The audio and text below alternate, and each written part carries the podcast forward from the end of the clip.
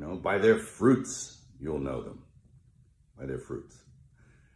Anybody seen any good fruit lately? Well, it's tough. And look, I'm a pretty sinful guy. I mean, I'm, I'm as venal as the next guy. But I know the difference between a shepherd and a hireling. And I think that the vast majority of these bishops are just a bunch of hirelings, you know. And my question is, you know, like, who's hiring them? I don't think it's Jesus. Is it Francis? Who's hiring Francis? Is it is it Pachamama? I mean, I think you need to look at the whole institution. And uh, you know, I'll quote uh, Archbishop Vigano again in saying that uh, he believes that there was a parallel counterfeit church set up to eclipse the real one. He's suggesting usurpation or an inside job. It seems that way.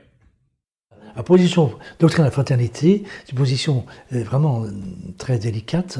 Euh, ils se veulent, d'abord, c'est un premier point, ils se veulent suivre exactement l'attitude la, la, doctrinale de Monseigneur Lefebvre. Bon. Mais c'est un petit peu compliqué parce que Monseigneur Lefebvre, en effet, a fait des démarches auprès du Vatican à de nombreuses reprises pour essayer de faire reconnaître euh, son, séminaire, son œuvre, par le Vatican moderniste. Et euh, plusieurs fois, j'ai posé la question à Monseigneur, parce que j'ai eu la grâce de, faire des, milliers de kilomètres en voiture avec lui, je le conduisais.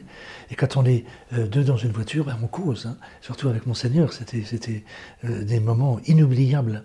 Et, il me faisait confiance, et moi je lui faisais confiance également.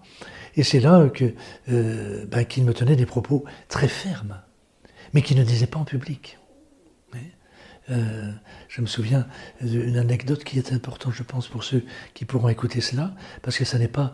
Euh, la fraternité Saint-Pédis se garde bien dans faire état, alors qu'ils savent que euh, le propos de Monseigneur Lefebvre, c'était l'époque, donc en 75, j'étais encore séminariste, c'était l'époque où on parlait dans les milieux tradis de Paul VI et de son sosie.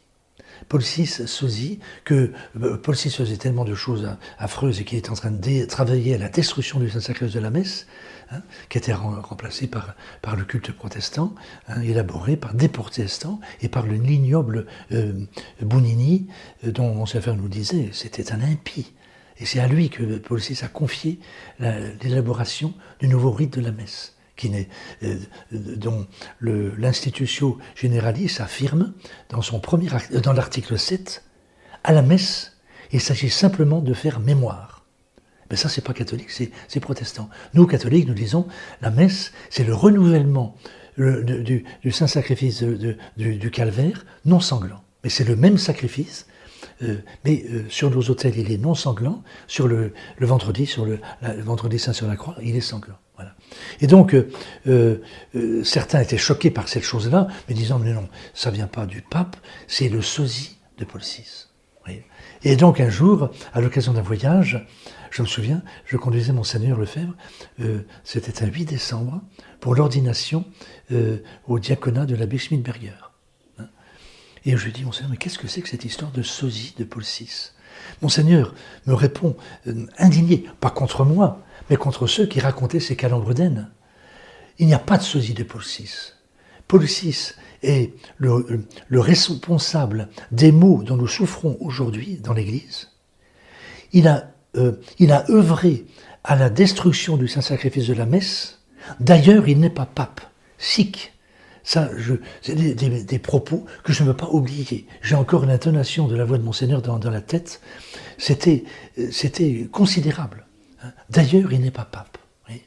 Et j'étais en plein accord avec lui, bien sûr, hein. ça va de soi. Et tout heureux de l'entendre dire ce, propos vraiment clair, net, euh, carré, il n'y avait plus à discuter. Et au retour à Écoune, euh, ben, j'en ai parlé à mes confrères. Un bon nombre euh, opinaient du bonnet. Ils étaient tout à fait d'accord. Hein, et, se réjouissaient de savoir que Monseigneur avait quelque peu évolué dans ses propos concernant Paul VI. Mais c'était l'époque où il en parlait publiquement à l'occasion de réunions, d'associations Saint-Pie, que sais-je. Mais il ne tenait pas ce propos-là. Il disait, euh, peut-être euh, euh, peut-être Paul VI, un jour on apprendra qu'il est, est franc-maçon et tout. Il y a beaucoup de choses, de points d'interrogation que l'on peut lever. Voilà. Mais il ne parlait pas. D'ailleurs, il n'est pas pape, et ça, il ne redisait pas. Et je lui ai demandé en voiture, on était tous les deux, Monseigneur, mais pourquoi ne parlez-vous pas publiquement ben, des propos vous m'avez tenus concernant donc, Paul VI, qui n'est pas pape ah, comprenez, c'est délicat, euh, je ne peux pas en parler publiquement, beaucoup de gens ne sont pas prêts à entendre cette vérité, ils seraient choqués, alors je préfère euh, l'éviter. Et ça, c'est un, un, des grands drames des, cônes, c'est que Monseigneur Lefebvre euh, faisait un petit peu de diplomatie en matière doctrinale. voilà. Ceci explique cela. Bonsoir à tous et bienvenue dans ce nouvel épisode du rendez-vous de la réaction dans lequel nous allons parler de la petite bombe lâchée par Mel Gibson dans une première partie. Et dans une seconde partie, nous parlerons de l'enseignement immoral de la secte conciliaire en matière de mœurs. Euh, ce soir avec moi, euh, Pierre Tirmont est à la technique et je crois, mon cher Pierre Tirmont, que vous avez une annonce à nous faire. Oui, rendez-vous jeudi prochain, donc euh, jeudi 16 au Carrefour de l'Horloge pour une conférence de Michel de Gégère sur l'invention du patriotisme chez les Grecs. Eh bien, merci, cher Pierre Simon. Alors, comme vous le savez, hein, avant de débuter, nous faisons quelques petites annonces pour agréger la qualité française. Alors d'abord, euh, si vous avez besoin d'un bon bouquin, vous pouvez aller sur le site de nos amis du collectif Saint-Robert Bellarme. Euh, c'est là où il faut aller si on veut des bons bouquins catholiques et contre-révolutionnaires. Et ça tombe bien, nos amis du CSRB ont une nouvelle publication que vous voyez ici. Le 5 août 358, Notre-Dame-des-Neiges, est-elle venue innocenter le pape Libère? Enquête sur 300 ans de critique historique. Ouvrage de M. Philippe Teillade. Ouvrage, euh, je dirais, de combat, fait euh, pour forger des catholiques de combat. Et donc que je recommande à tout le monde, bien entendu, mais principalement à ceux qui veulent être, qui veulent être donc des catholiques de combat. Nous avons mis le lien en description si euh, le bouquin vous intéresse. Et en plus, avec nos amis du CSRB, ce sont toujours des beaux objets, je précise. Hein. Ensuite, bah écoutez, je renvoie aux chaînes amies, hein, chaînes amies habituelles. Alors d'abord les nouvelles chaînes, hein, donc la vérité catholique de Pascal Hamel, euh, idée euh, de lecture catholique, euh, la chaîne de catholique provençal. Je renvoie aussi à la chaîne d'Emmanuel la catholique, puisqu'il y a des nouvelles vidéos dessus, notamment une sur Notre-Dame de Lourdes, me semble-t-il. Voilà, donc aussi on peut renvoyer à la chaîne YouTube d'Alain Pascal et à celle de Catholique de France, dont nous allons d'ailleurs reparler. Euh, je précise aussi que euh, notre camarade Daniel donc, euh, a fait publier l'évangile selon saint Luc, donc commenté par l'abbé Filion. le lien est en description, Pierre Tirmont, me semble-t-il. Voilà, donc si, si, ça vous intéresse, vous pouvez y aller. Et pour vous avoir une petite idée de ce travail, vous pouvez revoir l'émission que nous avons faite avec Daniel, qui s'appelait de mémoire Face à l'apostasie synodale. Voilà on avait parlé aussi du synode sur la synodalité, qui va être un, moment de vérité, croyez-moi. Euh, voilà pour ce qui est des annonces. Ah oui, aussi, j'oubliais, chers amis, euh, n'hésitez pas à vous abonner à la chaîne YouTube de Défense de la foi et aussi à visualiser, bien entendu, les vidéos et les partager. Euh, Défense de la foi, c'est une chaîne YouTube dans laquelle nous prenons des extraits de mes émissions à des fins pédagogiques. Parfois, on ajoute des montages d'ailleurs. Euh, pour faire passer clairement un message. Voilà, donc ce sont des petites vidéos pédagogiques euh, faites, ben, ma foi, pour euh, renforcer votre foi. N'hésitez pas à puiser dedans. Sur cette chaîne YouTube, j'attire particulièrement votre attention sur une vidéo dont on va reparler ce soir, sur l'invalidité du sacrement de l'ordre conciliaire. Donc j'ai démontré à ce micro, en m'appuyant notamment sur les travaux de Rore Santifica l'invalidité du sacrement de l'ordre conciliaire. C'est le sujet du soir. Si vous ne l'avez pas vu, je vous conjure, chers amis, d'aller voir cette vidéo qui est très très très très très importante. Voilà. Euh, alors ensuite, le 1er avril prochain, sachez que euh, aura lieu la fête des amis d'Alain Pascal, euh, où il y aura de nombreux auteurs, dont votre serviteur et Alain Pascal, bien entendu. Et le lieu sera aux 4 rue Brémontier, dans le 17e arrondissement. Donc 4 rue Brémontier, dans le 17e arrondissement. Ensuite, euh, comme vous le savez, euh, je fais des appels aux dons. Euh, donc appel aux dons pour des écoles et des, communautés catholiques. Donc appel aux dons pour l'école des Trois Saint-Jean en Belgique. Le lien est en description. Appel aux dons pour l'école Notre-Dame Auxiliatrice dans la commune de Béton en Bretagne. Le lien est encore en description. Et appel aux dons pour la communauté catholique, qui est d'ailleurs aussi une école de l'œuvre de l'étoile. Le lien est en description. Voilà, voilà. Je pense que je n'ai rien oublié, du moins j'espère. Alors, avant de débuter sur le premier thème de ce soir, je dois dire un mot sur un triste événement. Euh, la cause Nonunacum, entendre catholique, a reçu un coup sur la tête la semaine dernière. Puisque, bon, nous avons perdu euh, l'un de nos prêtres qui a été rappelé à Dieu, à savoir l'abbé Guépin. L'abbé Guépin avait été ordonné par Monseigneur Lefebvre en 1977. En 1980, avec l'abbé Belmont, ils ont été bannis de la fraternité Saint-Pédis parce qu'ils refusaient de citer le nom de Wojtyla au canon de la messe. En somme, ils ont été bannis parce qu'ils refusaient de commettre un sacrilège. Mesurez bien, chers amis, que lorsque ces prêtres ont pris cette décision de ne pas transiger, ils étaient des jeunes prêtres, et à ce moment-là, ils ont absolument tout perdu. Surtout que je crois savoir que l'abbé Guépin euh, était extrêmement attaché à la personne de Monseigneur Lefebvre, et même après son bannissement, il est resté très attaché à la personne de Monseigneur Lefebvre. Donc mesurer le sacrifice qui a été fait, et ça c'est un vrai témoignage de la foi. Le bon Dieu nous dit qu'il faut savoir abandonner, donc là en l'occurrence ils ont su abandonner. Pour connaître le parcours de l'abbé Guépin, je vous renvoie à un entretien qu'il a fait pour le site catholique de France. La vidéo approche les 18 000 vues, me semble-t-il. Je vous demande d'aller la voir si vous ne l'avez pas vue et de la partager à fond pour qu'elle atteigne les 2000 vues symboliques. Nous avons mis le lien en description, n'est-ce pas, euh, Pierre Alors, à titre personnel, je n'ai pas connu euh, l'abbé Guépin. Je l'ai simplement eu euh, longuement au téléphone une fois euh, pour qu'il m'aide à préparer mon émission sur Monseigneur Lefebvre, puisqu'à l'époque, je cherchais un maximum de témoignages de gens qui l'ont connu, personnellement. Et c'était le cas, bien entendu, de l'abbé Guépin. Alors, on a évoqué beaucoup de choses à ce moment-là. Je vais vous évoquer trois points de ce qu'il m'a confié. D'abord, il remerciait Bergoglio de lui envoyer autant de monde. Et il faut reconnaître qu'effectivement, Bergoglio, aujourd'hui, est de facto euh, le VRP numéro 1 du CD Vacantisme.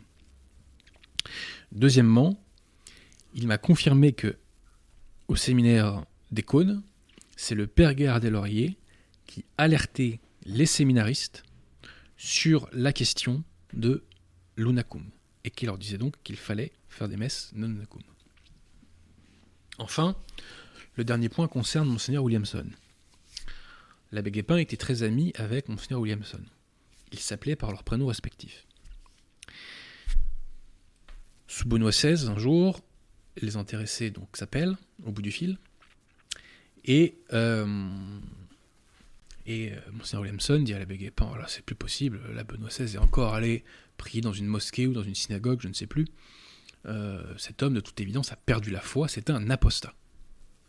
L'abbé Guépin lui répond, mais Richard, vous êtes d'accord avec moi quand même pour dire qu'un hérétique ne peut pas faire partie de l'Église. Un hérétique est hors de l'Église par définition. Réponse de Williamson, oui. Mais alors, Richard, comment expliquez-vous que si c'est un apostat, qu'il soit, selon vous en tout cas, la tête de l'Église Comment conciliez-vous le fait qu'il soit la tête de l'Église et en même temps qu'il soit en dehors de l'Église? Principe de non-contradiction élémentaire. Absence de réponse de Monseigneur Williamson. Voilà.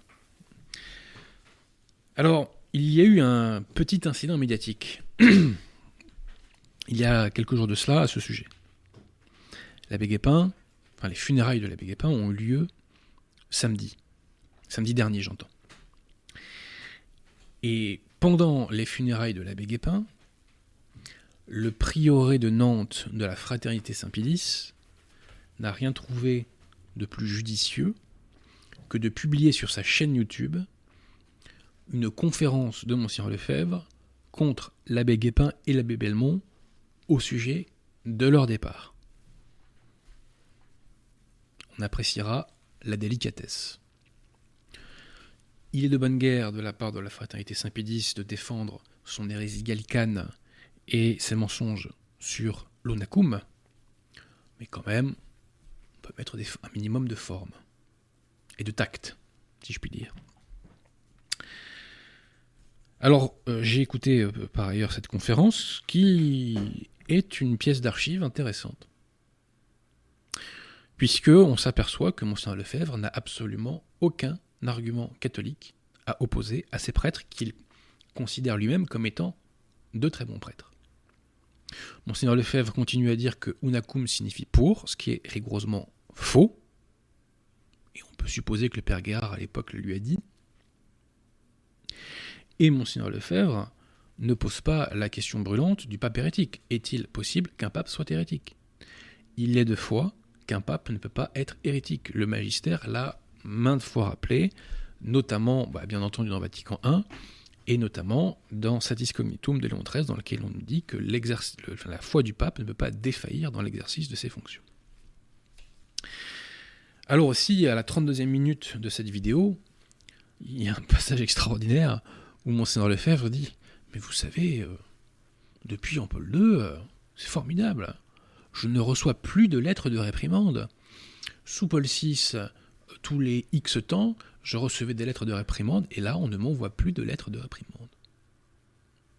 On appréciera la candeur, cette fois-ci, de Monseigneur Lefebvre, mais on peut supposer que s'il avait connu la fin du film, il n'aurait pas prononcé ces paroles. Bref, si vous aimez la personne de Monseigneur Lefebvre, n'allez pas voir cette vidéo, elle va vous faire du mal. Je vous renvoie d'ailleurs à l'émission qu'on a faite sur Monseigneur Lefebvre, qui était une vidéo importante, dans lequel nous avons reconnu à Monseigneur Lefebvre tous ses mérites, me semble-t-il, mais nous avons voulu déconstruire ce culte idolatrique de la personnalité qui est entretenu par la fraternité Saint-Pédis. Culte qui vise à masquer ce que Monseigneur Lefebvre a fait de mieux et à s'extasier sur ce qu'il a fait de plus mauvais. Voilà. J'en arrive maintenant euh, au premier thème du soir. Alors, nous allons parler un acteur très célèbre, encore plus célèbre que Gad Elmaleh, à savoir Mel Gibson. Certains d'entre vous se demanderont quelle mouche a bien pu me piquer. Eh bien, il s'avère que Mel Gibson est cédé vacantiste. Et non seulement il est cédé vacantiste, chers amis, mais en plus de cela, récemment, il est entré en guerre contre la secte conciliaire. Le père de Mel Gibson était un CD vacantiste et il a transmis la foi catholique à son fils. Il semblerait que Mel Gibson, une fois devenu acteur, se soit détourné du droit chemin. Je laisse le bon Dieu juge de cela. Du reste, euh, si nous avions été à sa place et si nous avions eu le degré de tentation qu'il a dû avoir, on n'aurait sans doute pas fait mieux. D'autant que prenez conscience du fait que une superstar catholique le démon n'aime pas ça. Parce que, évidemment, il peut avoir une influence positive sur beaucoup de gens. Donc le démon fait de lui une cible prioritaire, c'est évident. Bref, donc Mel Gibson vous disait, j'ai catholique. Et vous vous souvenez tous qu'en 2004, il a fait ce film, donc qui est, enfin, ce film a été euh, est sorti, donc qui est la Passion du Christ, un des plus grands films de l'histoire, d'une part par sa qualité, et d'autre part par le fait que, euh, si je m'en fie à Wikipédia, je, crois que c'est le 14e film le plus rentable de l'histoire. Et Mel Gibson avait de sa poche produit le film. Si vous voulez une critique catholique de La Passion du Christ, vous pouvez aller sur la revue Solitium numéro 56, euh, si ma mémoire ne me fait pas défaut. Vous trouvez ça sur Google en quelques clics. En 2005, Mel Gibson et son père ont fait un colloque à New York sur ce qu'on appelle par euphémisme la crise de l'Église et ils ont invité Louis-Hubert Rémy. Louis-Hubert Rémy est un laïc français, cédé vacantiste, qu'on dira connu pour son franc-parler. Voilà. En 2021, Mel Gibson est venu au secours des prêtres cancelled. Hein, donc c'est de l'anglois, hein, euh, prêtre annulé. Qu'est-ce que c'est un prêtre annulé? C'est un clerc conciliaire qui disait la messe Saint-Pie V et à qui on a interdit de dire la messe Saint-Pie V suite à Traditionis Custodes. Étant précisé que très souvent, ces clercs n'étaient pas des prêtres valides et donc leur messe n'était pas valide. En 2021, Mel Gibson, en septembre 2021, Mel Gibson a dit ceci en vidéo au sujet de Vigano. Il croit qu'il y a une église parallèle contrefaite qui éclipse la véritable église. Il suggère une usurpation ou un inside job. Cela y ressemble. Enfin, it seems that way. Je pense qu'on traduit ça par cela y ressemble. Pierre Tirmont qui est le traducteur officiel ici. Je vous remercie. Donc voilà pour Mel Gibson. Depuis le mois de juillet dernier, à ce micro, nous avons démontré et nous avons longuement insisté sur l'invalidité du sacrement de l'ordre conciliaire fait par Paul VI sous les mauvais conseils du père Lécuyer et de Dombot. Dans mon émission sur l'Opus Dei, j'ai réfuté les premières contradictions émanant de conciliaires. Et dans mon émission sur la retraite en deuxième partie, faite donc il y a deux semaines, j'ai réfuté l'auteur qu'Archidiacre nous oppose. Et je l'ai réfuté langue française à l'appui, c'est la langue française qui l'a crucifié, c'est pas moi. hein. Alors vous allez me dire, quel rapport avec Mel Gibson? Eh bien, chers amis, Mel Gibson s'est engagé dans ce combat. Comme nous le révèle un article d'un média conciliaire américain, Church Militant. Le- L'article s'appelle Ce schisme doit s'arrêter. Church Militant donc est un média conciliaire, conservateur, très critique envers Bergoglio, mais en même temps extrêmement loyal envers l'institution, entre guillemets, qu'est la secte conciliaire.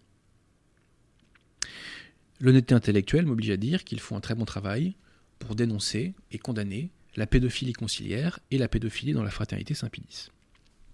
Permettez-moi donc ce soir, chers amis, de vous lire cet article de Church Militant en date du 10 février dernier. Alors, donc, l'article, je le répète, s'appelle Ce schisme doit s'arrêter.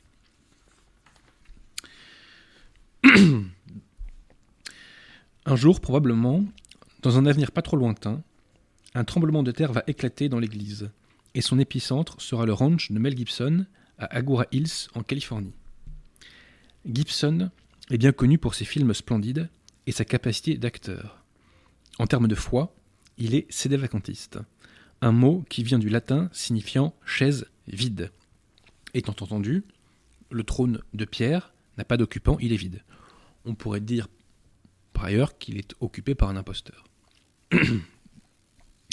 il existe différents camps sédévacantistes, bon, qui restent néanmoins tous catholiques, et bien qu'il y ait des divisions entre eux, il y a un large consensus sur le fait que Vatican II était mauvais et qu'il n'y a pas eu de pape valide depuis la mort de Pie XII en 1958. Oui, vous avez bien entendu, pas un pape valide en 65 ans et plus. Effectivement, nous persistons et nous signons. Et c'est en cela euh, qu'est le problème pour certains CD. Il n'est pas surprenant qu'au moins certains sédévacantistes n'acceptent pas les évêques ordonnés dans l'Église latine sous les rites complètement révisés après Vatican II. Alors ce n'est pas certains sédévacantistes, hein, c'est aucun sédévacantiste. J'entends par là aucun catholique. Puisqu'aujourd'hui c'est comme ça qu'on appelle les catholiques, sédévacantistes. Cela conduit inévitablement à une crise du personnel des prêtres cédés. Ils ont besoin de reconstituer leur rang et vite. C'est là que Mel Gibson commence à s'impliquer. Il y a quelques années, un évêque de 97 ans au Texas a attiré l'attention des sédévacantistes, Gibson y compris, après que l'évêque ait déclaré avec de nombreux non-sédévacantistes que François n'était pas le pape valablement élu. En 2020, Gibson a rencontré cet évêque, qui prétend avoir été consacré dans le rite d'ordination pré-Vatican II, donc dans le rite catholique institué par Jésus-Christ et non pas dans le rite, dans le faux rite invalide créé par Paul VI, Dombot et le père Lécuyer. Et on peut rajouter Bounini aussi, parce qu'il était dans la magouille. Par conséquent, donc si cet évêque ordonnait un prêtre, ce prêtre ne serait pas un prêtre de Vatican II, il serait donc validement ordonné. L'article ne donne pas le nom de cet évêque, alors évêque avec ou sans guillemets, telle est, la question. Mais on sait très bien de qui il s'agit. Il s'agit de Monseigneur, donc avec ou sans guillemets, Gracida. Celui-ci, au sujet de son sacre, déclare ceci. J'ai demandé à l'archevêque Carole si je devais commander une copie du nouveau Pontificale Romanum à utiliser dans la cathédrale. L'archevêque a répondu que puisqu'il y, avait une controverse au sujet de Monseigneur Annibal Bonini, rédacteur du nouveau Pontificale Romanum, en qui il n'avait pas beaucoup de confiance, nous continuerions à utiliser l'ancien Pontificale Romanum, déjà utilisé dans la cathédrale Sainte-Marie pour les ordinations, jusqu'à ce qu'un consensus dans l'Église établisse que le nouveau pontifical était exempt d'erreur. Par conséquent, lorsque j'ai été nommé en décembre 71 évêque auxiliaire de Monseigneur Coleman Carroll par le pape Paul VI, j'étais encore recteur de la cathédrale Sainte-Marie. Je sais donc avec certitude que j'ai été ordonné évêque auxiliaire de Miami le 25 janvier 1972 avec une édition antérieure du Pontificale Romanum qui était encore en usage dans la cathédrale Sainte-Marie de Miami et non l'édition de 69 de Bounini. Alors, euh, il y a eu des articles de presse à l'époque sur le sacre de cet évêque, et semble-t-il, selon des observateurs, le décorum serait plutôt le décorum du rite euh, montinien et non pas du rite catholique. Ceci étant, ce n'est que le décorum. Quelles sont les paroles qui ont été prononcées par l'évêque. Est-ce que l'évêque n'a transmis à donc monseigneur avec ou sans guillemets gracida que le spiritum principalem, ce qui ne suffirait pas à faire de lui un évêque? Ou est-ce que, comme Pie XII le rappelle en Sacramentum Ordinis, il a communiqué la grâce du Saint-Esprit et l'épiscopat Ça, le journal ne peut pas le dire. Cet évêque conciliaire, donc peut-être catholique, le 5 septembre 2017, a déclaré que François, citation, pouvait être un antipape. Le 7 avril 2018, il dit, il, il déclare que Bergoglio est l'évêque putatif de Rome. Monseigneur Bergoglio, citation, il y a des raisons probables de croire que Monseigneur Bergoglio n'a jamais été valablement élu évêque de Rome et successeur de Saint-Pierre. Il n'a jamais assumé à juste titre la charge de souverain pontife de la Sainte Église catholique romaine, et donc il ne jouit pas du charisme de l'infaillibilité. En 2020, sur son site, euh, des propos sédévacantistes avaient été publiés sur le site de cet évêque, mais il y a eu derrière des démentis. Et en 2020, cet évêque a rencontré déjà Mel Gibson le 16 septembre 2022, avec trois autres évêques conciliaires, dont Athanasius Schneider. Cet évêque, donc Gracida, a accusé Bergoglio d'hérésie. D'hérésie qu'on retrouve dans son texte Desiderio Desideravi, puisque Bergoglio nous dit que pour communier, il suffit d'avoir la foi. Ce qui est faux. Pour communier, il faut aussi être en état de grâce. Ce qu'ont oublié les signataires de cet article, c'est que selon la religion conciliaire, tous les êtres humains sur Terre sont en état de grâce parce qu'ils sont unis à Jésus-Christ. C'est l'hérésie matricielle de Vatican II qu'on retrouve dans Gaudium et Spes, hérésie inventée par euh, Maurice Blondel et développée par Henri de Lubac. Bref, accusation d'hérésie de Bergoglio parce qu'il soutient que pour communier, il suffit d'avoir la foi. Donc je répète, pour communier, il faut aussi être en état de grâce. Donc voilà le parcours de cet évêque qui est en contact avec Mel Gibson. Poursuivons. En janvier 2021, le prélat à la retraite alors âgé de 97 ans était au ranch de Mel Gibson. Là, l'évêque a fourni un affidavit. Alors qu'est-ce que c'est un affidavit? C'est une déclaration sous serment que l'on fait à un sollicitor, comme on dit en anglois. Hein. Donc le sollicitor, c'est l'équivalent de l'huissier, on va dire. Donc je répète, l'évêque a fourni un affidavit à Mel Gibson, sous serment, le 21 janvier 2021, devant un notaire public californien. Church Militant a le nom et le numéro de commission du notaire. Et pour que les personnes concernées comprennent bien que nous avons cette information en notre possession, nous révélerons que le numéro de commission du notaire commence par 2217. L'affidavit soutient que l'évêque, donc, a bien été consacré dans l'ancien rite en 1972. Qu'est-ce que cela signifie? Cela signifie que Mel Gibson recherche un évêque valide. Je répète, Mel Gibson recherche un, voire plusieurs évêques valides. Deuxièmement, cela signifie que Mel Gibson a parfaitement conscience de l'invalidité du sacrement de l'ordre conciliaire et de l'invalidité des sacrements conciliaires tout court. Enfin, j'entends par là ceux inventés par la secte. Et troisièmement, cela signifie que cet évêque conciliaire, donc peut-être catholique, a lui aussi conscience de l'invalidité du sacrement de l'ordre conciliaire. Je reprends l'article. Avant cet événement au ranch de Mel Gibson, divers prêtres, donc cancelled, donc en anglois annulés, en traduction annulée, avaient été discrètement approchés par Gibson et un de ses associés qui leur avait demandé Êtes-vous convaincu que votre ordination était valide? Je répète, êtes-vous convaincu que votre ordination était valide? Ou une question très similaire à celle-ci. Selon la réponse, ces prêtres ont été conduits dans un bourbier sacramentel avec l'arrivée de six prêtres dans la chapelle privée de Gibson en janvier 2021. Là, l'évêque à la retraite a procédé avec ses prêtres à une cérémonie de, alors en anglais, supplying of service. Donc en fait, traduction fourniture de service en fait de régularisation. Donc de réordination sous condition, comme on dit. Cela impliquait que certaines parties de l'ancien rite d'ordination, qui avait été supprimé après Vatican II, soient dites sur ces prêtres. À première vue, cette cérémonie semble assez anodine. Cependant, il est totalement étranger à la compréhension que l'Église a du sacrement de l'ordre. Pourquoi le faire si vous ne remettez pas en question les réformes liturgiques de Vatican II ou ne doutez pas du rite réformé de l'ordination? Et là, effectivement, si on fait cela, c'est qu'on ne croit pas c'est qu'on n'adhère plus à Vatican II, qu'on le rejette avec toutes ses conséquences.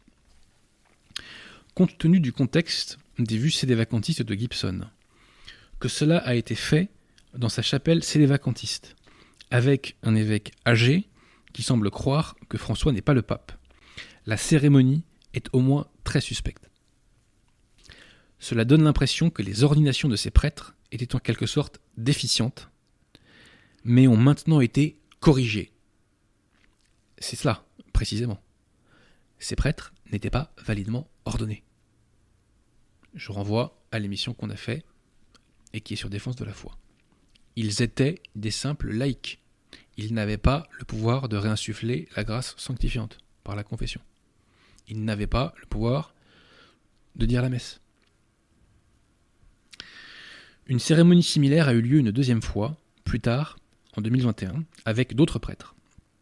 Church Militant connaît l'identité de plusieurs de ses prêtres, mais nous ne divulguons pas pour le moment euh, leur nom donc, euh, car nous nous attendons à ce que cette histoire ait des ramifications plus importantes avec leurs évêques, sans parler de l'évêque à la retraite qui était impliqué. Un ou plusieurs peuvent regretter leurs actions et souhaiter se rétracter.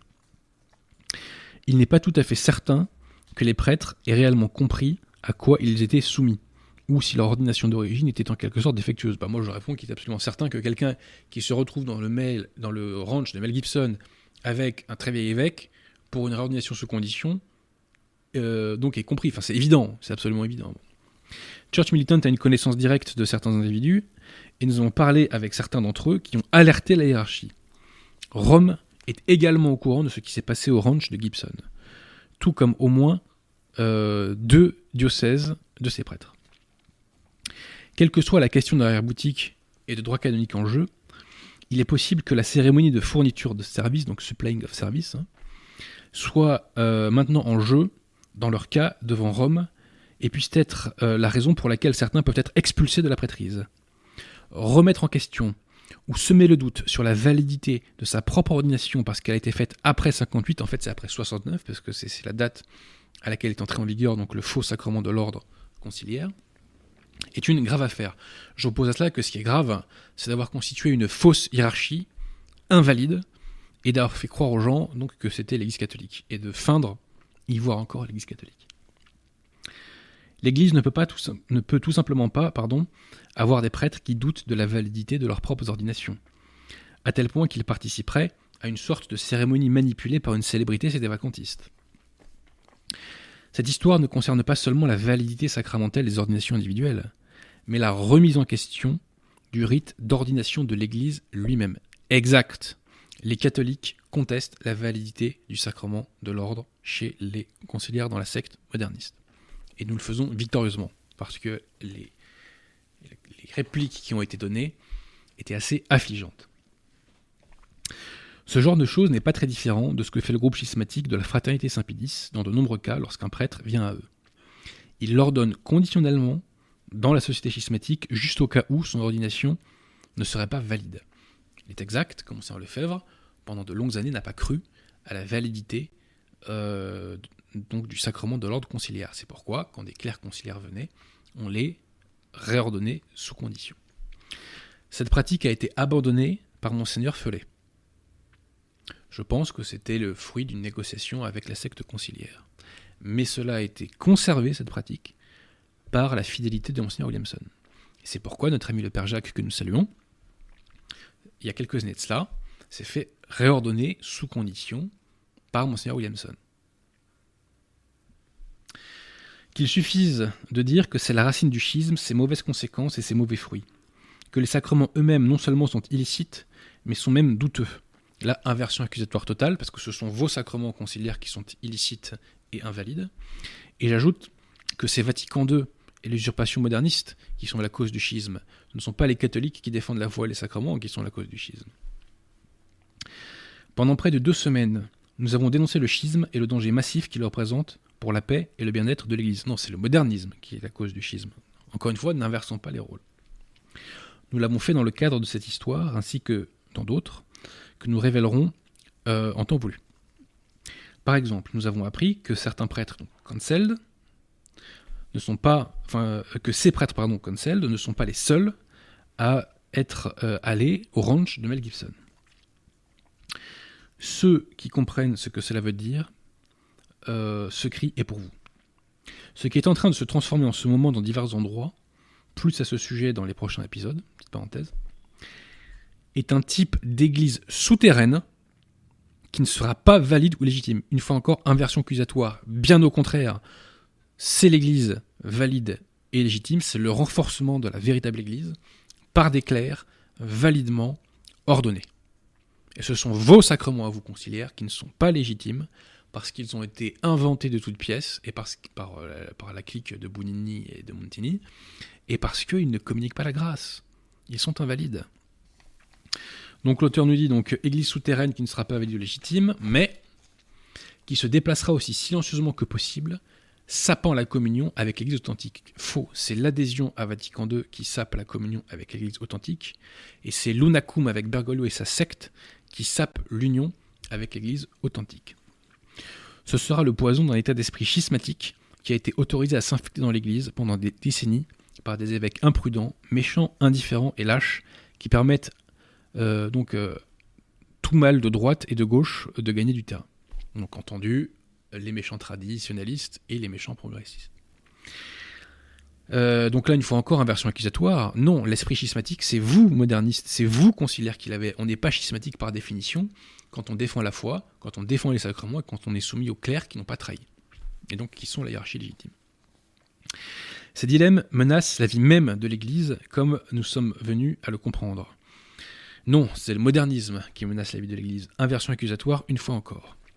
Tout cela doit être mis en évidence et corrigé pour le bien et l'unité de l'Église et du respect de l'authenticité de ses saints sacrements.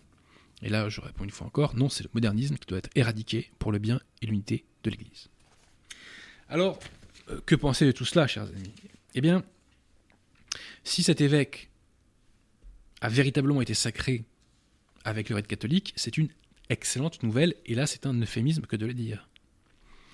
Et si tel est le cas, nous lui conseillons de prendre contact le plus rapidement possible avec l'abbé Vigano pour le sacrer après une déclaration préalable solennelle de vacances du siège. Ceci étant, à cette heure, on ne peut pas avoir une certitude absolue que donc, Monseigneur Gracida ait été validement sacré. Je ne dis pas que ce n'est pas le cas, je dis que je suspends mon jugement à cette heure. Voilà. Même si a fait un acte quand même très très fort en faisant cette déclaration sur serment devant huissier. En tout état de cause, toute cette affaire a le mérite de mettre en lumière euh, la question thermonucléaire de l'invalidité du sacrement de l'ordre conciliaire et plus largement des faux sacrements inventés par la secte moderniste. Il faut remercier Mel Gibson, chers amis, d'essayer de nous trouver de nouveaux clercs. Autre leçon, nous avons en France une galaxie nononacum qui s'est constituée dans les premiers temps par des clercs diocésains courageux, qui ne se sont pas laissés emporter par le modernisme, puis ensuite autour de Monseigneur Lefebvre et du Père Guérard des Lauriers, devenu Monseigneur Guérard par la suite. Cette galaxie a essaimé aux États-Unis, en Italie, etc.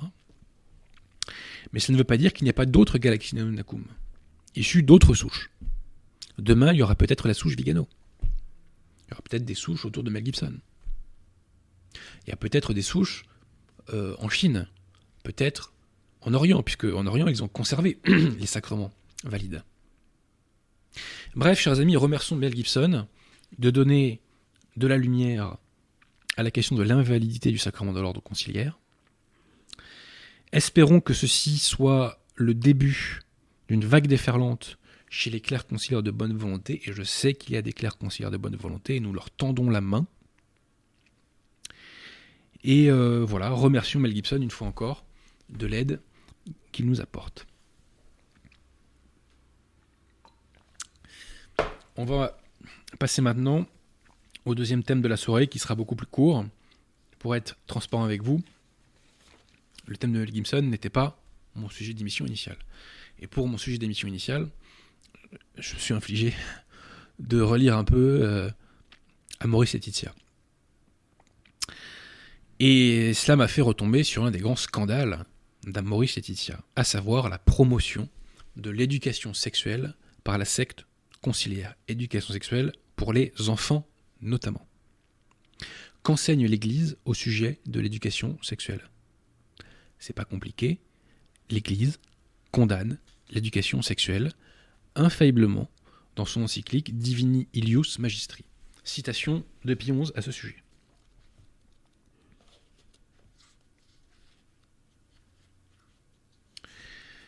Alors, très répandue est l'erreur de ceux qui, avec des prétentions dangereuses et une manière choquante de s'exprimer, se font les promoteurs de ce qu'ils appellent l'éducation sexuelle. Ils se figurent faussement prémunir la jeunesse contre les périls des sens uniquement par des moyens naturels, tels que cette initiation téméraire et cette instruction préventive, donc c'est bien l'instruction préventive hein, qui est condamnée.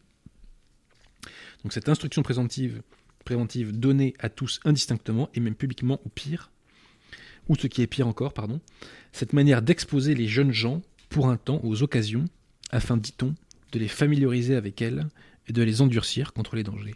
La grande erreur, etc. Donc vous voyez, l'éducation sexuelle est infailliblement condamnée par Pigou, par, Pidou, par Pi pardon, excusez-moi. Ceci est l'enseignement de l'Église. L'Église ne veut pas qu'on parle de sexualité à des enfants. Quel qu'en soit le motif, même pour une bonne intention, l'Église, je le répète, ne veut pas qu'on parle de sexualité aux enfants. Tout simplement. Puis tiens-moi, est-ce que vous pouvez afficher la pièce numéro 1 si vous l'avez sous le coude? Donc ça, c'est l'enseignement de l'Église, condamnation radicale de l'éducation sexuelle. Mais la secte conciliaire, elle, promeut l'éducation sexuelle et pousse le vice dans Maurice Laetitia à faire même un intertitre que vous allez découvrir Oui à l'éducation sexuelle. Est-ce que vous l'avez euh, mis Pierre Alors, citation de Maurice Laetitia, vous pouvez aller vérifier en, deux clics sur Internet. Hein. Le Concile Vatican II envisageait la nécessité d'une éducation sexuelle, à la fois positive et prudente, au fur et à mesure que les enfants et les adolescents grandissent et en tenant compte du progrès des sciences psychologiques, pédagogiques et didactiques. Plus loin, au point 280, l'éducation sexuelle offre des informations. Mais il ne faut pas oublier que les enfants et les jeunes n'ont pas atteint une maturité pleine. L'information doit arriver au moment approprié et d'une manière adaptée à l'étape qu'ils vivent. Donc l'étape, ça peut être l'enfance, hein, vous l'avez compris, hein, puisqu'on parle des enfants. Alors, quelles sont les lignes directrices de cette éducation sexuelle que promeut la secte, malgré la condamnation radicale euh, par l'Église catholique de cela? Alors, ben, on retourne au point 280. Donc cette éducation sexuelle ne peut être comprise que dans le cadre d'une éducation à l'amour, au don de soi réciproque. De cette manière, le langage de la sexualité ne se trouve pas tristement appauvri, mais éclairé. Le langage de la sexualité ne se trouve pas tristement appauvri, mais éclairé. Donc première indication sur l'éducation sexuelle promue par la secte auprès des enfants, euh, cela sert donc à éclairer le langage de la sexualité. Point 284. Citation. Le langage du corps exige l'apprentissage patient qui permet d'interpréter et d'éduquer ses propres désirs pour se donner réellement. Interpréter et éduquer ses propres désirs pour se donner réellement. Donc on nous dit que cette éducation sexuelle promue par la secte conciliaire est un apprentissage du langage du corps pour éduquer ses désirs afin de se donner réellement. Donc la secte conciliaire va apprendre aux gens à se donner réellement. Et plus loin, au point 285, on nous dit que cette éducation sexuelle euh, doit servir, enfin doit aider à accepter son corps tel qu'il est. Et notamment, on nous dit que ça doit nous aider à ne pas tomber dans la théorie du genre et ce genre de délire. En résumé, donc l'éducation sexuelle promue par la secte conciliaire auprès des enfants et des jeunes peut se résumer comme ceci. En tout cas, ce sont certains de ses grands axes. Éclairer le langage de la sexualité, éduquer ses propres désirs euh, par euh, l'apprentissage donc du langage du corps pour se donner réellement et accepter son corps. Tout ceci est tordu, tout ceci est pervers, tout ceci est condamné le magistère de l'Église infailliblement. L'éducation sexuelle est condamnée infailliblement par l'Église. L'Église ne veut pas qu'on parle de sexualité aux enfants. J'en ai fini pour ce soir, chers amis. Pierre Tirmont, est-ce qu'il y a quelques petites questions à tout hasard?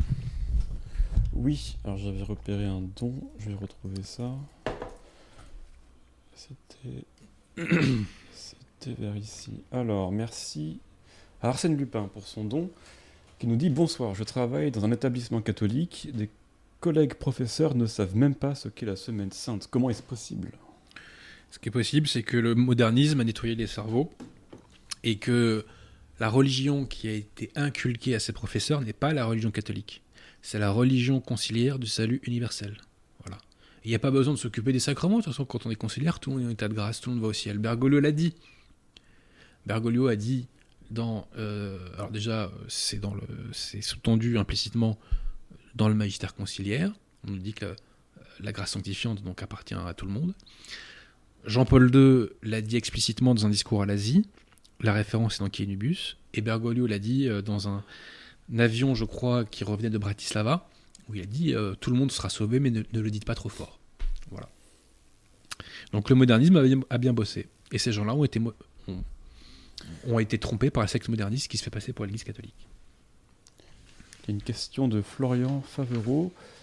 Chez Tepa, vous aviez dit qu'un certain abbé G vous avez informé que Pétain avait consacré la France au cœur immaculé de la Vierge. Oui, c'est une information euh, qui vient du marquis de la Franquerie, ouais. Mais était-ce l'abbé Guépin ou l'abbé Grossin? Euh, Je vous le dirai pas.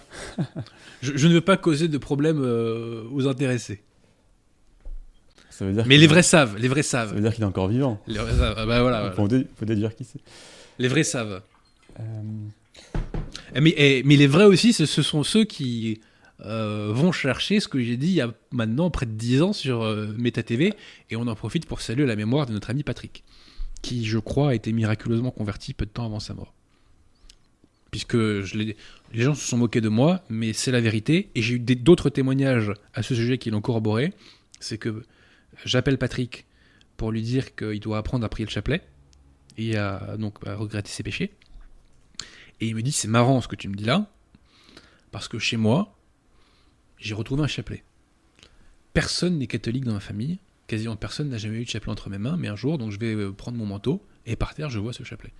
Et j'ai envoyé un courrier à Patrick, euh, ensuite pour lui apprendre, donc après le chapelet, les prières et tout ça. Voilà. Et après, je l'ai au téléphone, on en a parlé, et euh, selon ce qu'il me disait, il priait, euh, il priait souvent.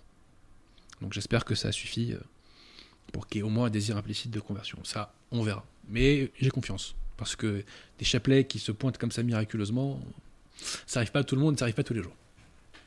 Je n'ai pas noté d'autres questions, Adrien.